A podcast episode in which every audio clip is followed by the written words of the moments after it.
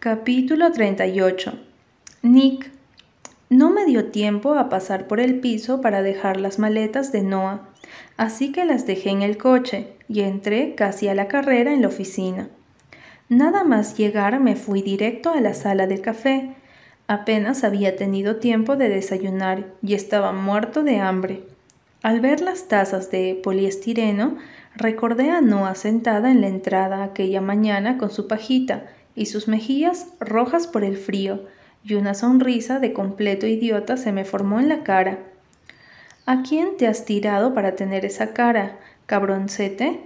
me preguntó el capullo de Niel, mientras se zampaba uno de los donuts que la secretaria siempre tenía para felicidad de todos. Cierra la boca, le contesté llevándome a los labios un donut relleno de algo que estaba para morirse. Justo cuando terminaba y me pasaba la servilleta por la boca, Sofía hizo acto de presencia.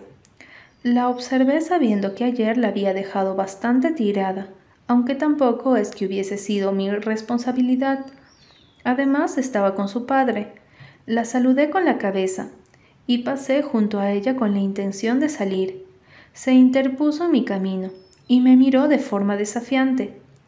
¿Sabes qué es lo más divertido de que te inviten a cenar a una cena que no te apetece absolutamente nada y que encima te dejen sola con tu padre, tu jefe y su mujer? Tuve que morderme la mejilla para no reírme. La verdad es que, visto así, era gracioso, y todo y una parte de mí disfrutó viéndola tan cabreada. Soy todo oídos, Aiken, dije apoyándome contra la mesa y cruzándome de brazos. A mi espalda estaba seguro que Neil escuchaba atentamente, divirtiéndose y sacando cotilleos para que después los pueda compartir con su esposa. Aquella mujer que le hacía la vida imposible, pero sin la cual no subsistiría más de dos telediarios. Que entre los tres no haya parado de soltar gilipolleces sobre lo buen abogado que es, el futuro brillante que tienes por delante, el hijo responsable y maduro en el que te has convertido.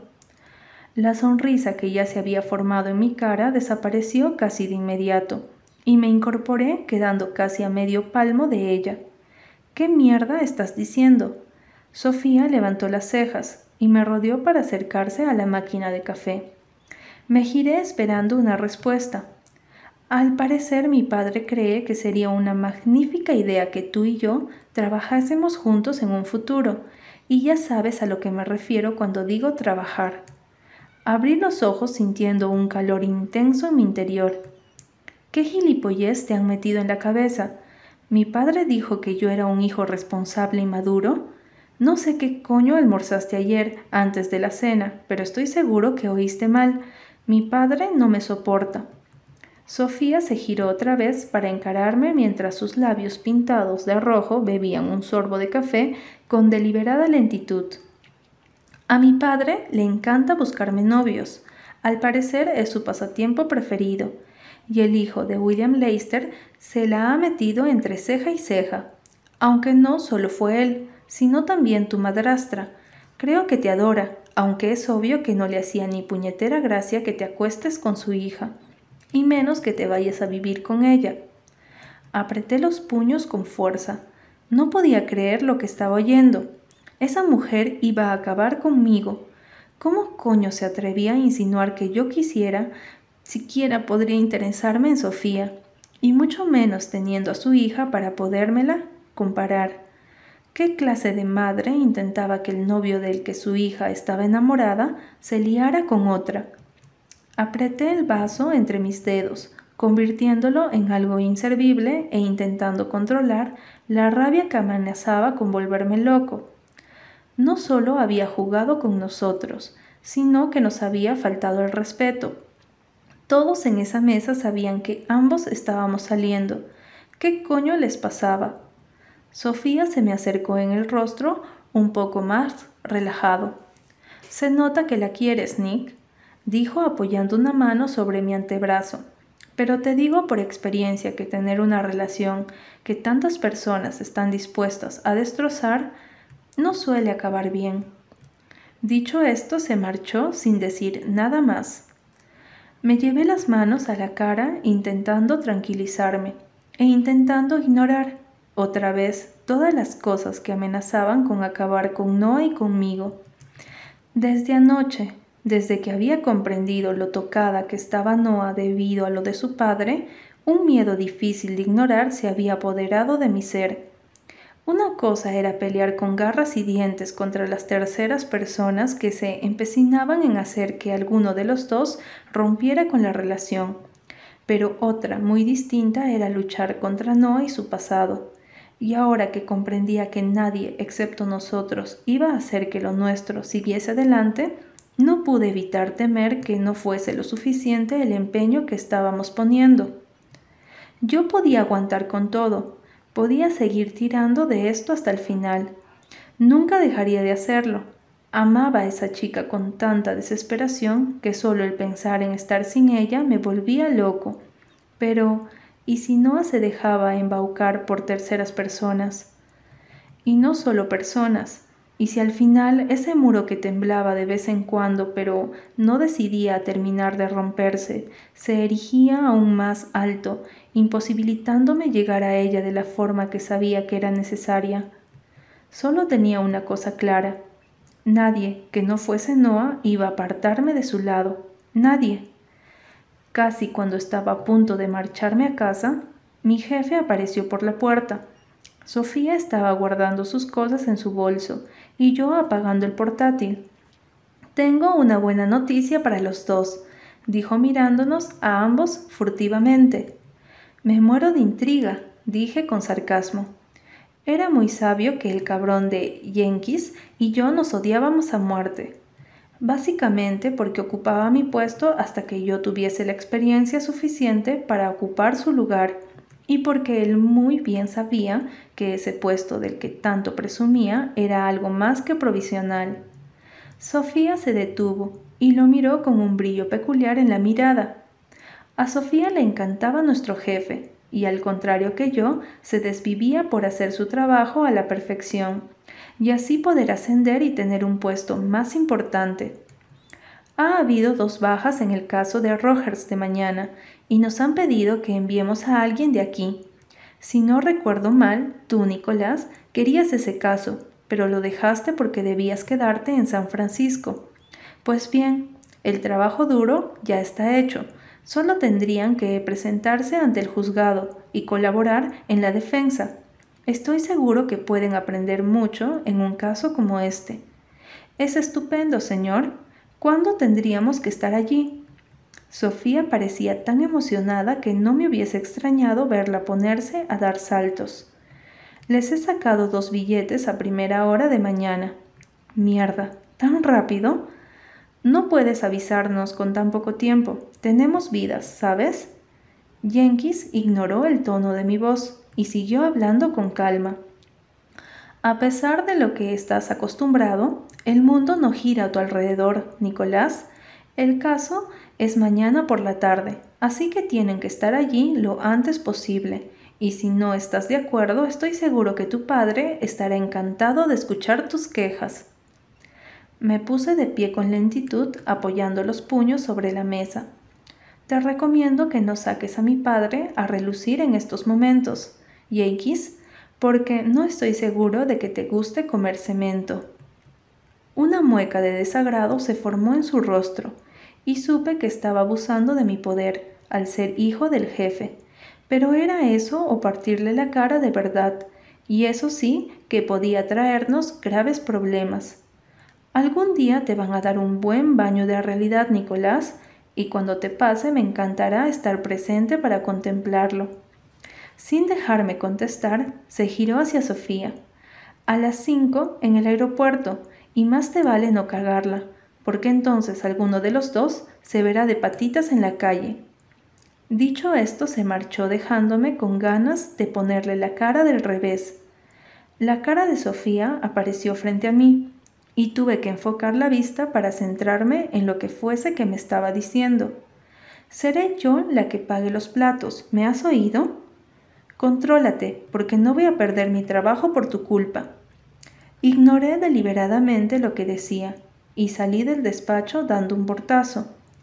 ¿Quién le decía ahora a Noah que tenía que irme a San Francisco con la misma chica de la que estaba celosa y la que nuestros padres habían intentado emparejarme?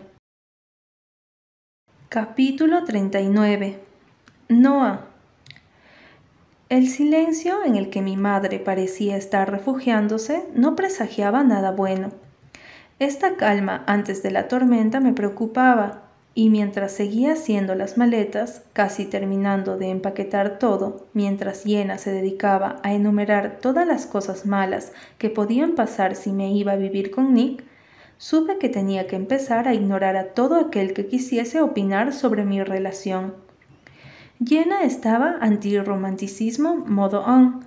Desde que lo había dejado con Lyon había pasado de ser un mar de lágrimas a convertirse en una feminista en toda regla, asegurando que las mujeres éramos muy capaces de seguir adelante con nuestras vidas sin un hombre a nuestro lado, que el mundo de hoy en día estaba hecho para disfrutar y no tener ningún tipo de atadura. Y por supuesto que le dieran a Lion era una frase favorita desde hace unos cuantos días. Yo estaba ilusionada con que ahora que íbamos a ir a la misma facultad, saldríamos por las noches e iríamos a las fraternidades y haríamos cosas de universitarios novatos, dijo ayudándome a meter cosas en cajas. Sigo planeando ir a la facultad llena, solo que en vez de dormir en una residencia, lo haré con mi novio. Llena puso los ojos en blanco, como si Nicolás fuese a dejarte ir de fiesta hasta las tantas. Levanté la vista y la miré. Nick no es mi padre, yo puedo ir donde quiera, contesté de forma clara. Eso lo dices ahora. En cuanto te acostumbres, serás de esas amigas a las que nunca se les ve el pelo y están todo el día con sus novios. Solté una risa amarga. ¿Como tú hace unos pocos días? Llena se quedó observándome con uno de mis libros aún en la mano. Romper con Lion es lo mejor que me podría haber pasado, dijo, y sabía que estaba convenciéndose a sí misma más que a mí. Ahora hago lo que quiero, no me peleo con nadie, excepto con los idiotas de mis hermanos pequeños.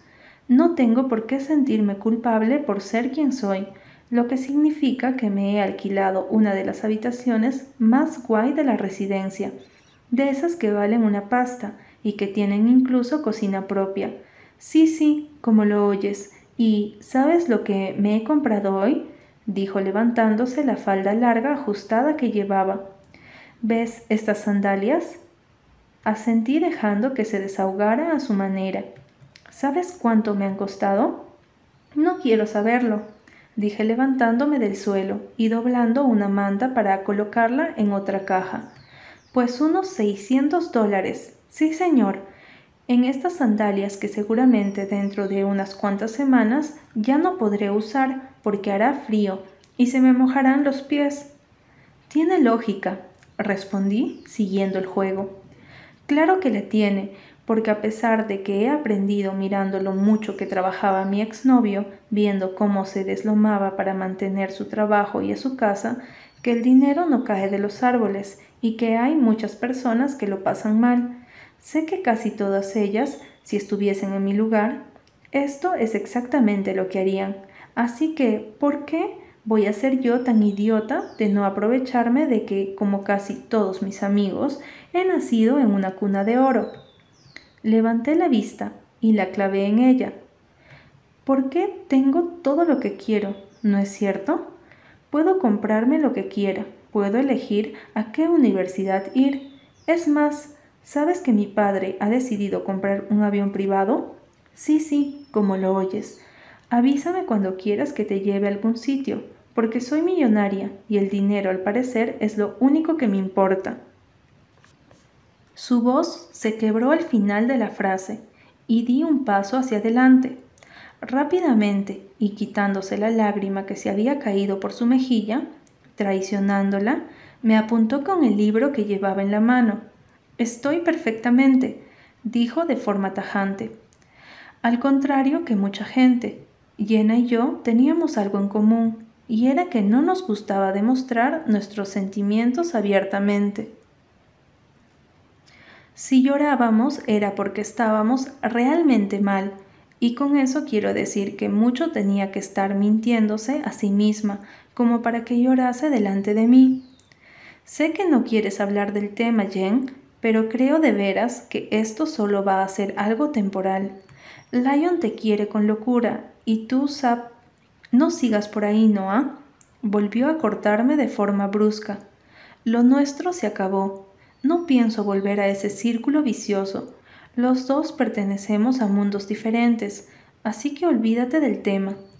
Ahora solo quiero ir a hablar de las borracheras que nos vamos a poner cada viernes y la de los tíos buenorros que vamos a conocer. No quise recordarle que yo no estaba soltera, pero la dejé correr. Si lo que en ese momento necesitaba era una amiga fiestera a su lado, eso era lo que le daría, siempre en dosis moderadas, claro. No tardó mucho en irse y aproveché para llamar a Nick. No habíamos hablado desde ayer cuando se fue por la noche y necesitaba saber cuándo vendría a recogerme mañana.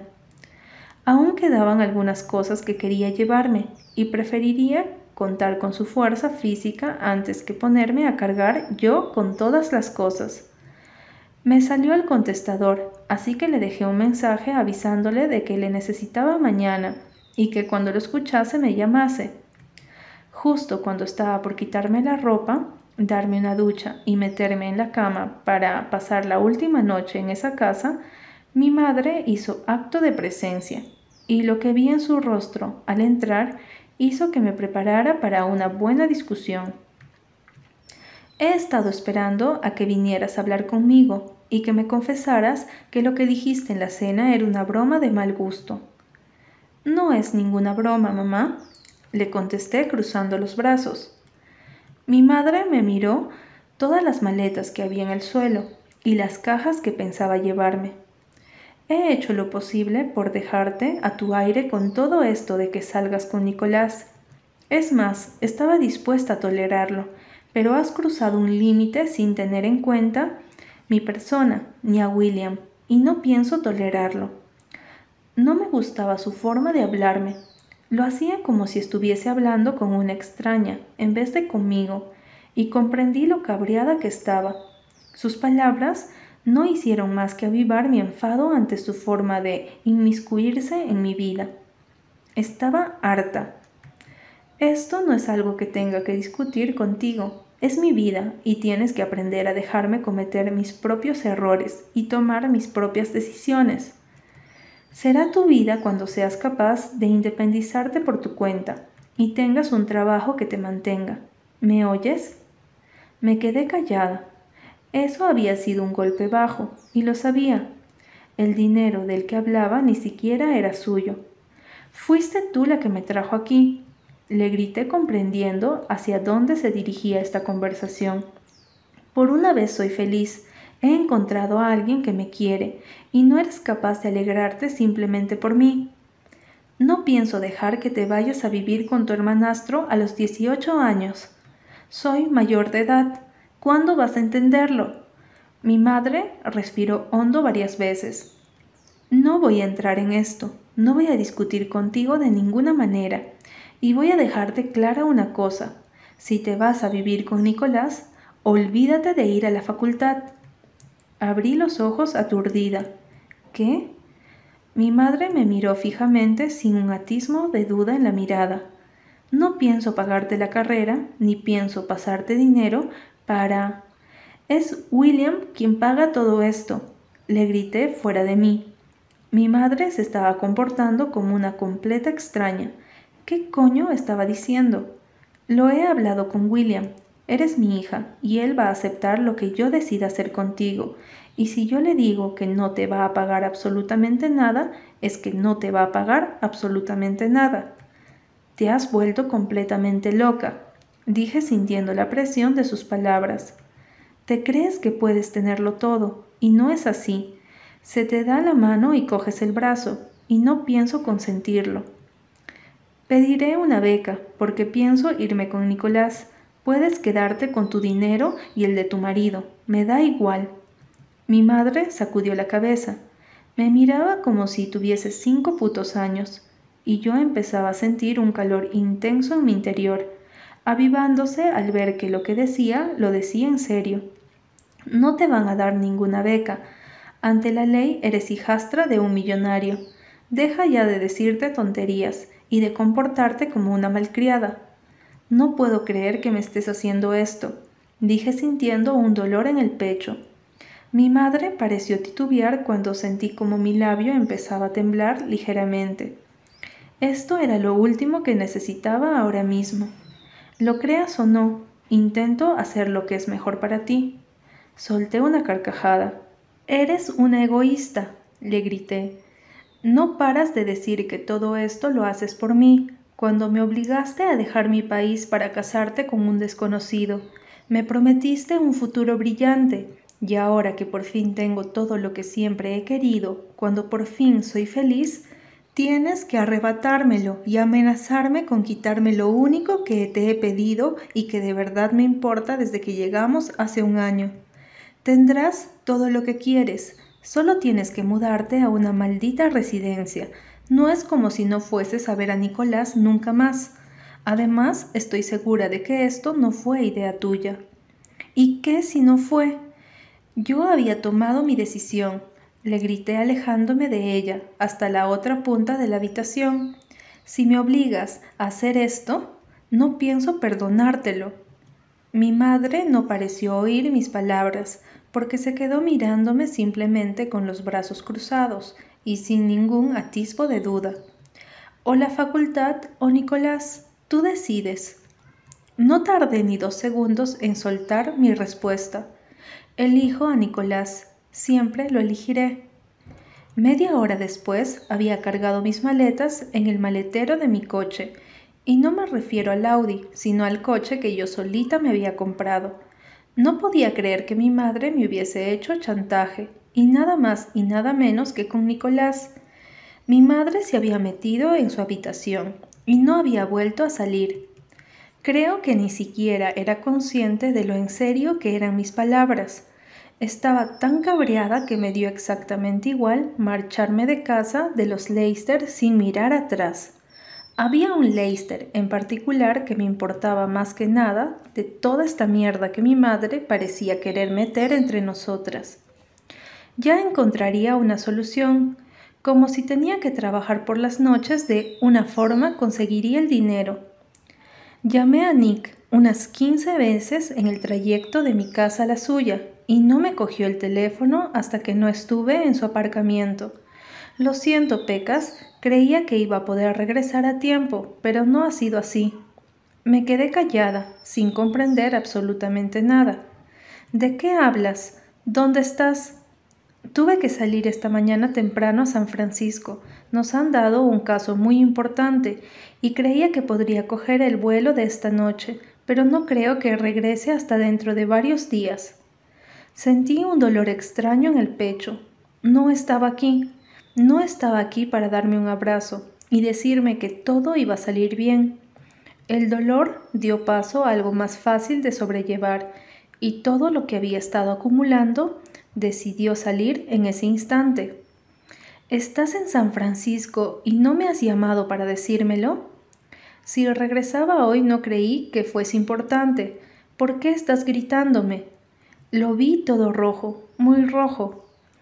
¿Y si yo me fuese a otra ciudad sin comunicártelo, lo ves lógico? Sabía que estaba pagando con él todo lo que acababa de pasarme, pero le necesitaba en esos momentos. Había dejado todo atrás para irme con él, y ni siquiera estaba para recibirme y ayudarme con las maletas. No estaba, no estaba, y eso era lo único que me importaba. Joder, vale, entiendo por dónde vas, pero nos lo dijeron de imprevisto. ¿Nos? Pregunté sintiendo cómo se me formaba un nudo en el estómago. Nicolás se quedó callado unos segundos. Estás con ella, ¿verdad? Es mi compañera de prácticas, nada más. Unos celos inexplicables se apoderaron de mí, de mi manera razonable de pensar. No puedo creer que estés con ella, por eso no me lo dijiste. Sabías que me enfadaría. Eres un capullo, ¿me oyes? Escuché como maldecía al otro lado de la línea. ¿Puedes calmarte? No sé qué coño te pasa, pero solucionalo antes de gritarme y de comportarte como una puta loca. Vete a la mierda, dije, y le colgué. Me bajé del coche hecho una furia y subí al apartamento de Nicolás sintiéndome una completa idiota. ¿Eso iba a pasar a partir de ahora? Él se iba a ir a San Francisco con Sofía mientras yo me quedaba en su piso, sin dinero y sin estudiar. Joder, todo se estaba complicando a pasos agigantados, y el miedo a quedarme sin facultad consiguió que algunas lágrimas se derramasen por mis mejillas. Cuando había elegido a Nicolás, no lo había dudado ni un instante, pero había algo en mi madre que tenía razón. Nicolás tenía cinco años más que yo. Dentro de nada estaría trabajando y heredaría la empresa de su padre.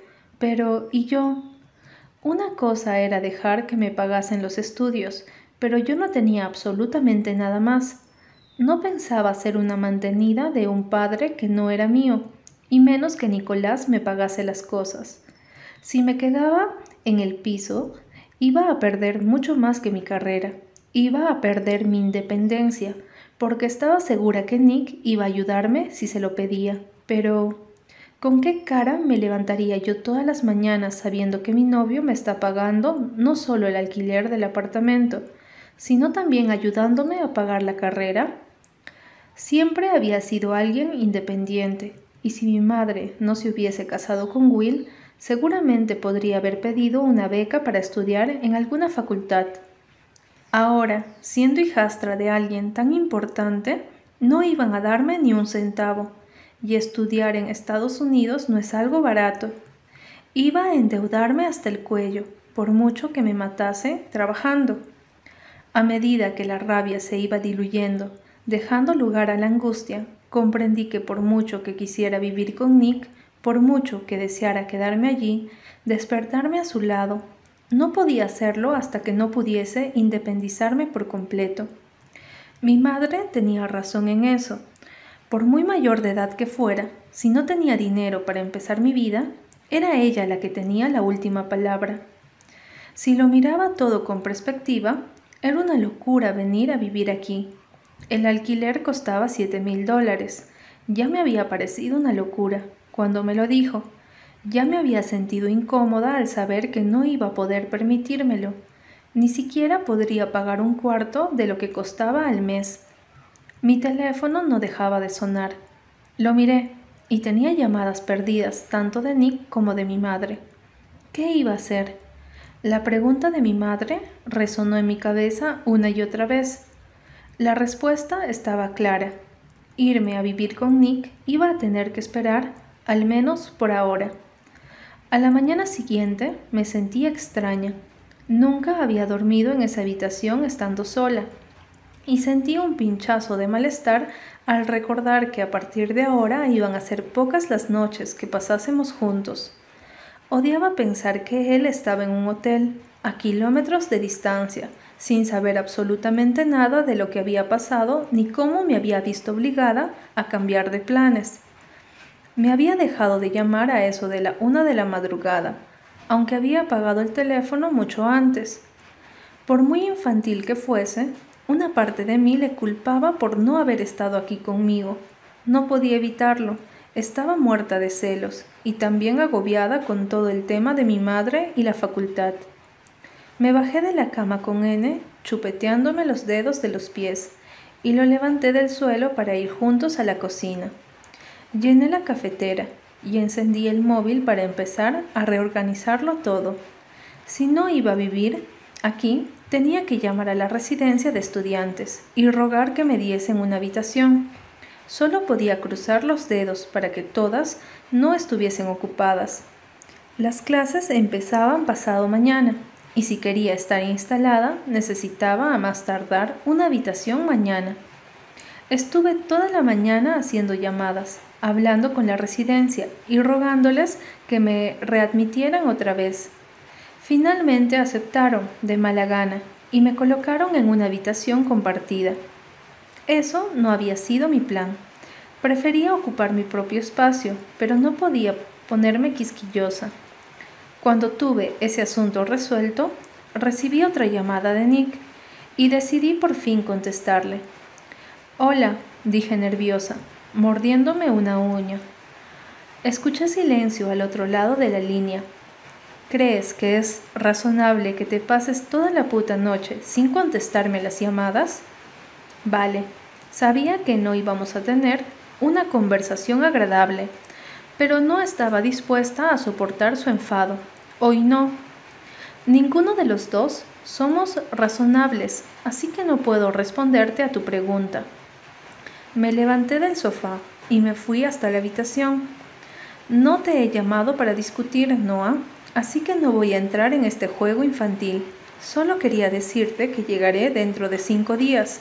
Las cosas aquí no estaban para nada como nos habían hecho creer.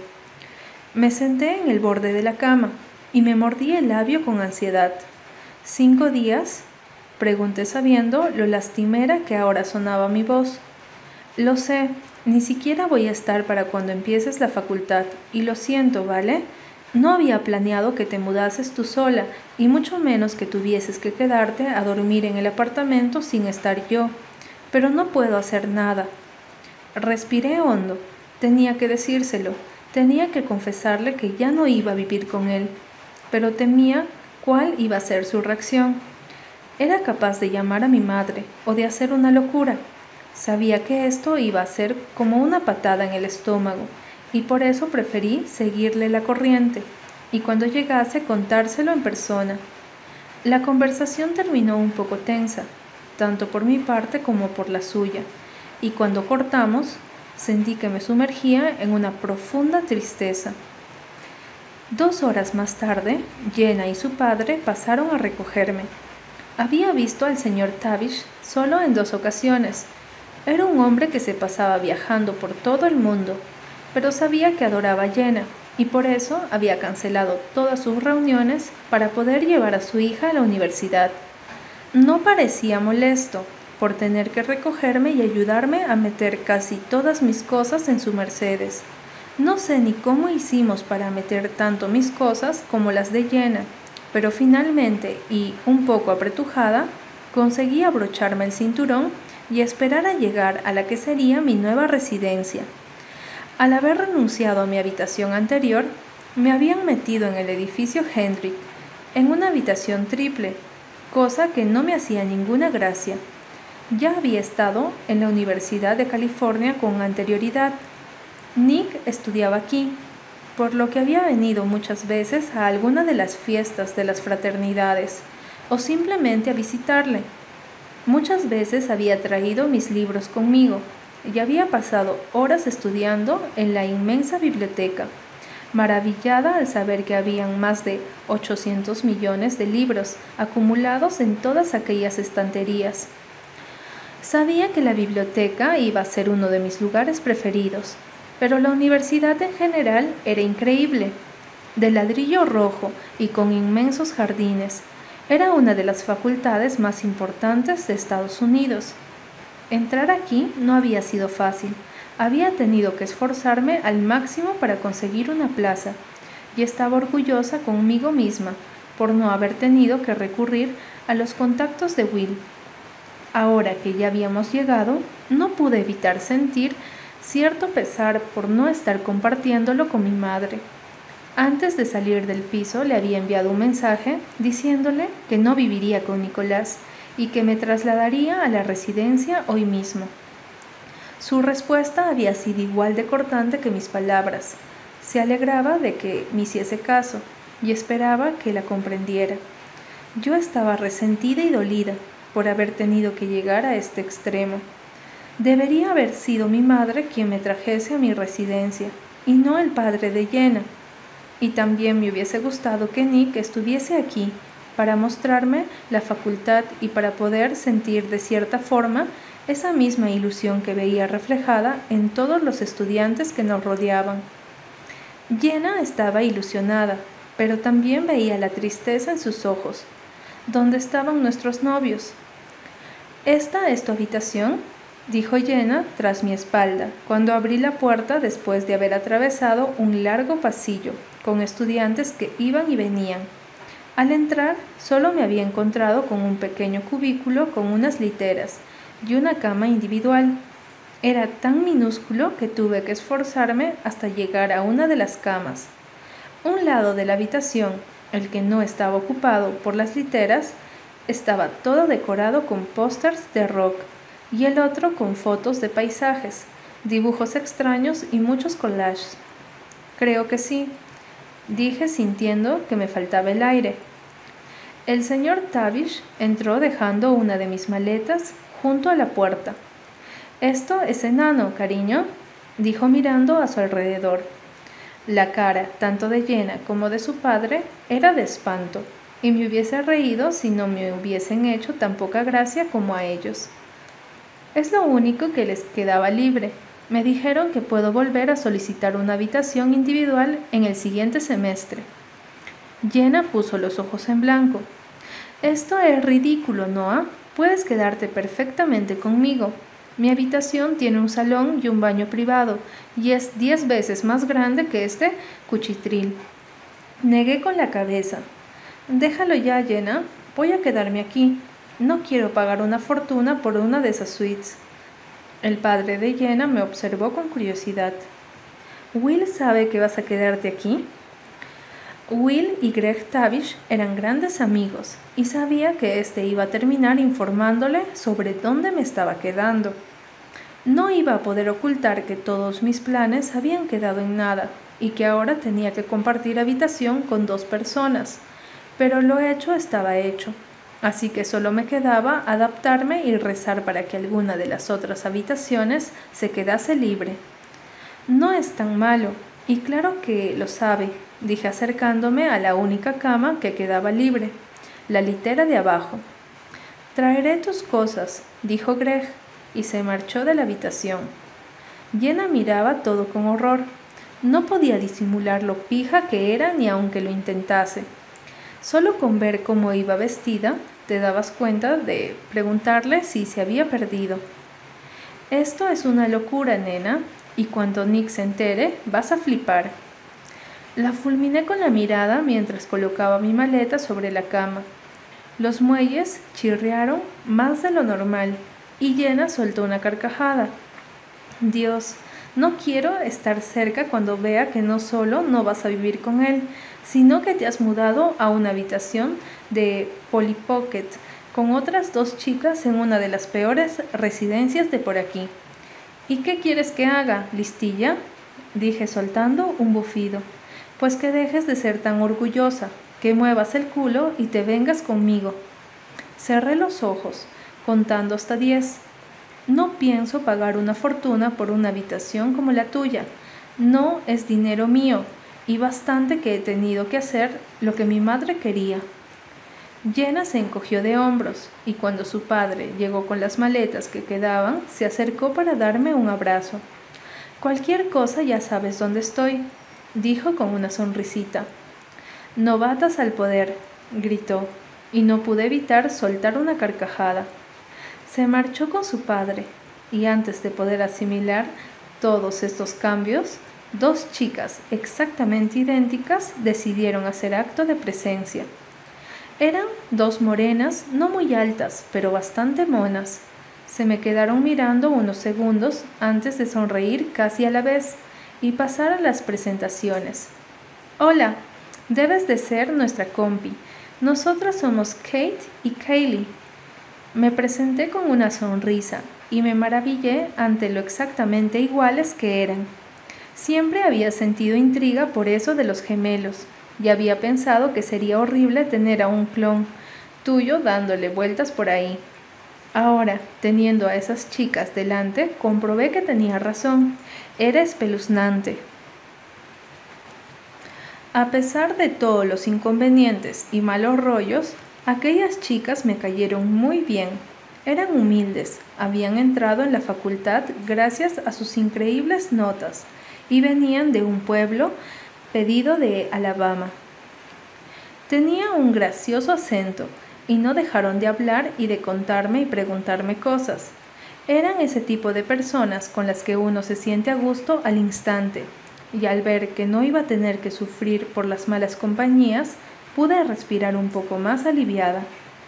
Fuimos las tres juntas a que nos dieran el tour reglamentario por la universidad. Nos quedamos con varios restaurantes que nos llamaron la atención y nos sentamos en los jardines que había junto a la residencia para charlar un rato y conocernos mejor. Cuando al final llegamos a la habitación, estaba agotada y solo quería meterme en la cama y dormir. Cuando las luces se apagan, sentí como si alguien me estuviese aplastando el pecho contra el colchón, pero cerré los ojos y me obligué a superarlo. Ojalá fuese tan fácil.